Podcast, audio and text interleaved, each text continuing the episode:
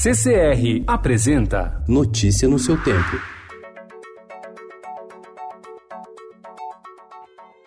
Olá, sejam todos muito bem-vindos. Hoje é terça-feira, dia 10 de dezembro de 2019. Eu sou o Cado Cortês e ao meu lado Alessandra Romano. E estes são os principais destaques do jornal Estado de São Paulo.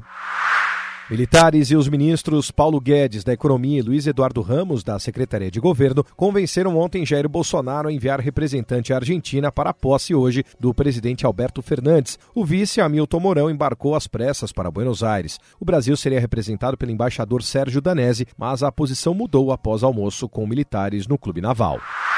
Estudo da Federação das Indústrias do Estado do Rio de Janeiro mostra que verba federal vai para cidades de estados mais ricos. Programa do emprego foca mais receita do que vagas. Estudo da Instituição Fiscal Independente do Senado mostra que o programa Verde Amarelo, com o qual o governo pretende gerar 1,8 milhão de vagas de trabalho para jovens entre 18 e 29 anos, tem previsão de arrecadação até 2024 de 12,7 bilhões de reais, com a taxação do seguro-desemprego ante um custo de 11,3 bilhões de reais. A TV Escola, emissora de sinal aberto, exibe nessa semana a série com cinco episódios Brasil, a última cruzada da produtora Brasil Paralelo, que faz uma revisão da história do país, ouvindo simpatizantes da monarquia e Olavo de Carvalho. A iniciativa foi comemorada nas redes bolsonaristas. Podemos expulsa deputado federal Marco Feliciano.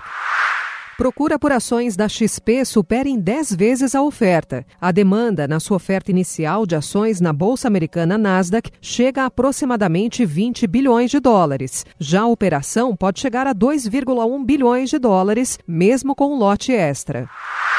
A Galeria Prestes Maia, na região central de São Paulo, deve passar por uma reforma para se tornar o Museu da Cidadania e Direitos Humanos. O projeto deve ser anunciado este mês pela Prefeitura e inclui salões de eventos e exposições temporárias, além de um auditório com 100 lugares.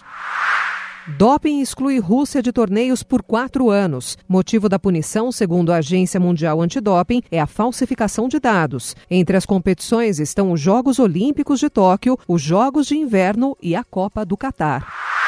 E agora, verão, como driblar o dólar alto e o óleo nas praias?